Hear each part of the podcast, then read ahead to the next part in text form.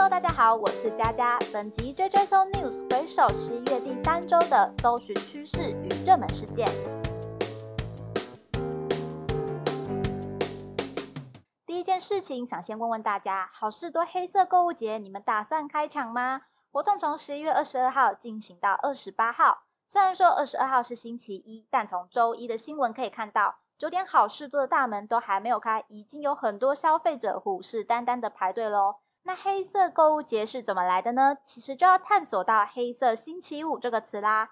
关于“黑色星期五”叫法的起源，较普遍的一种看法是，十一月第四个星期四，也就是感恩节，在这天后开业，通常将迎来圣诞节的大采购，商店有满满的顾客到来，就会有满满的进账。那这时候我们可以思考一下，当亏损有另外一个说法是赤字，那如果很多消费者来消费的话，赤字就会消失，是不是就会变成黑色呢？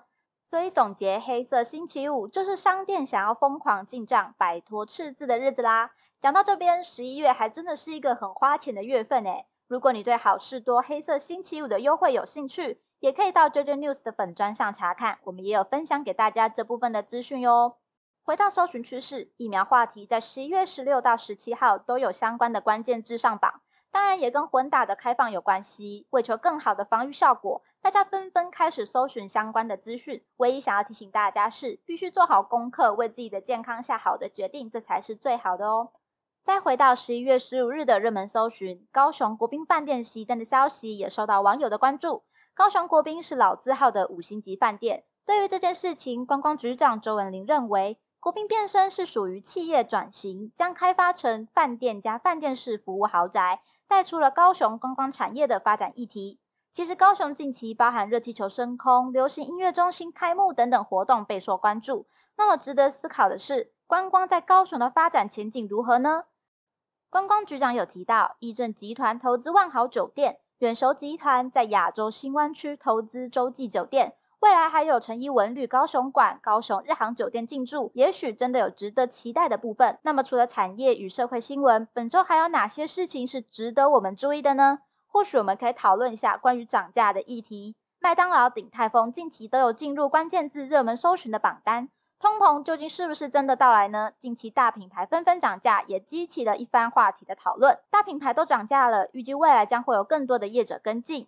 然而，对于通膨这件事情，央行则表示，应该是属于短期现象。国际间认为，物价上涨的现象跟疫情影响供应链相关，待疫情趋缓，将能趋于稳定。不过，虽然说未来会趋于稳定哦，但涨价后的商品大概回不去了吧？所以想到还是有点难过啊。这边跟大家分享，在网络上看到有网友分享的小撇步，就是可以透过赖礼物购买餐券，可以比较一下，有些方案是真的可以有比较划算的价格哦。所以说，在这个时代，这个懂得搜寻与利用优惠券的人也是非常重要的啦。讲到赖礼物，忍不住想要跟大家聊聊，对于这个新的送礼方法，你喜欢吗？收礼者可以选择兑换的时间，送礼也可以非常的及时，似乎是网络时代下蛮方便的做法。毕竟现在忙碌的生活，可能要有时间去买礼物、送礼物，是真的有点难度的。所以这项服务它解决的问题，就是会忘记或者是因为匆忙而无法送礼的问题。但我觉得这样新的模式，可能也将影响未来消费与社交的习惯。